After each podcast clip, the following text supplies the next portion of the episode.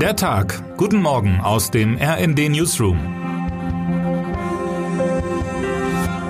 Es ist Donnerstag, der 18. Januar. Und nun zum Wetter. Wäre das hier die Tagesschau, würde irgendetwas im Programmablauf durcheinander geraten sein. Aber das hier ist die RND Morgenlage. Da ist dann auch mal ein Start mit der Wettervorhersage für den heutigen Donnerstag gestattet. Im Südosten Schnee, ansonsten nur vereinzelte Schneeschauer bei Temperaturen zwischen 0 und 4 Grad.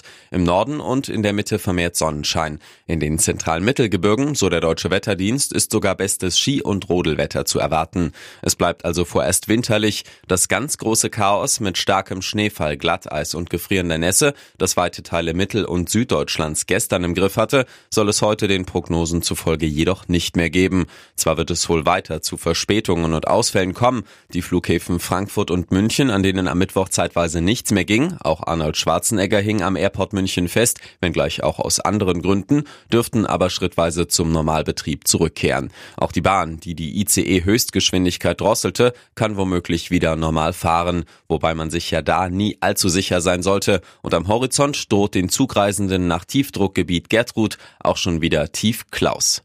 Haben Sie ab dem späten Nachmittag schon etwas vor? Gehen Sie doch die Demokratie verteidigen. Seit dem vergangenen Wochenende vergeht zumindest kein Tag, an dem nicht Menschen zusammenkommen, um sich laut und sichtbar gegen die AfD zu positionieren.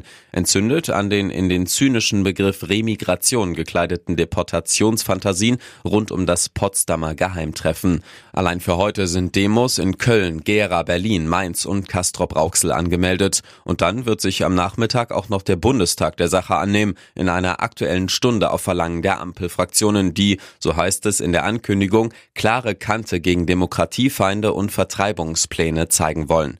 Für die AfD wird übrigens der parlamentarische Geschäftsführer Bernd Baumann sprechen. Der hat die Angelegenheit in den vergangenen Tagen schon nach alter AfD-Sitte heruntergespielt und wohl kaum etwas anderes ist zu erwarten, wenn er im Plenum ans Rednerpult tritt.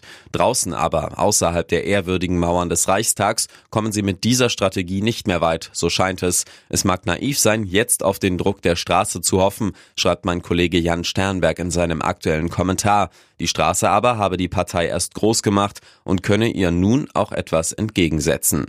Heute wird es für die Handballnationalmannschaft ernst. Gerade einmal 48 Stunden nach dem intensiven 30 zu 33 gegen Frankreich steht am Abend in Köln das erste Spiel in der EM-Hauptrunde gegen Island an. Ein besonderes Match vor allem für Trainer Alfred Gislason, den Isländer. Er wird beide Hymnen mitsingen. Wenn die Begegnung dann läuft, ist es mit den Sentimentalitäten aber auch schnell vorbei. Denn Deutschland muss gewinnen. Die Niederlage gegen die Franzosen setzt den Gastgeber ab sofort unter Druck. Jetzt haben wir vier Endspiele, beschreibt Gislason die Ausgangslage. Durch die Pleite im abschließenden Gruppenspiel ist das DHB-Team ohne Punkte in die Hauptrunde eingezogen. Und weil nur der Erst- und Zweitplatzierte der Sechsergruppe weiterkommen, geht es von nun an in jedem Spiel um alles. Man kann die Sache aber auch positiv wenden. Ab jetzt ist ebenso richtig Europameisterschaft. Siegen oder fliegen.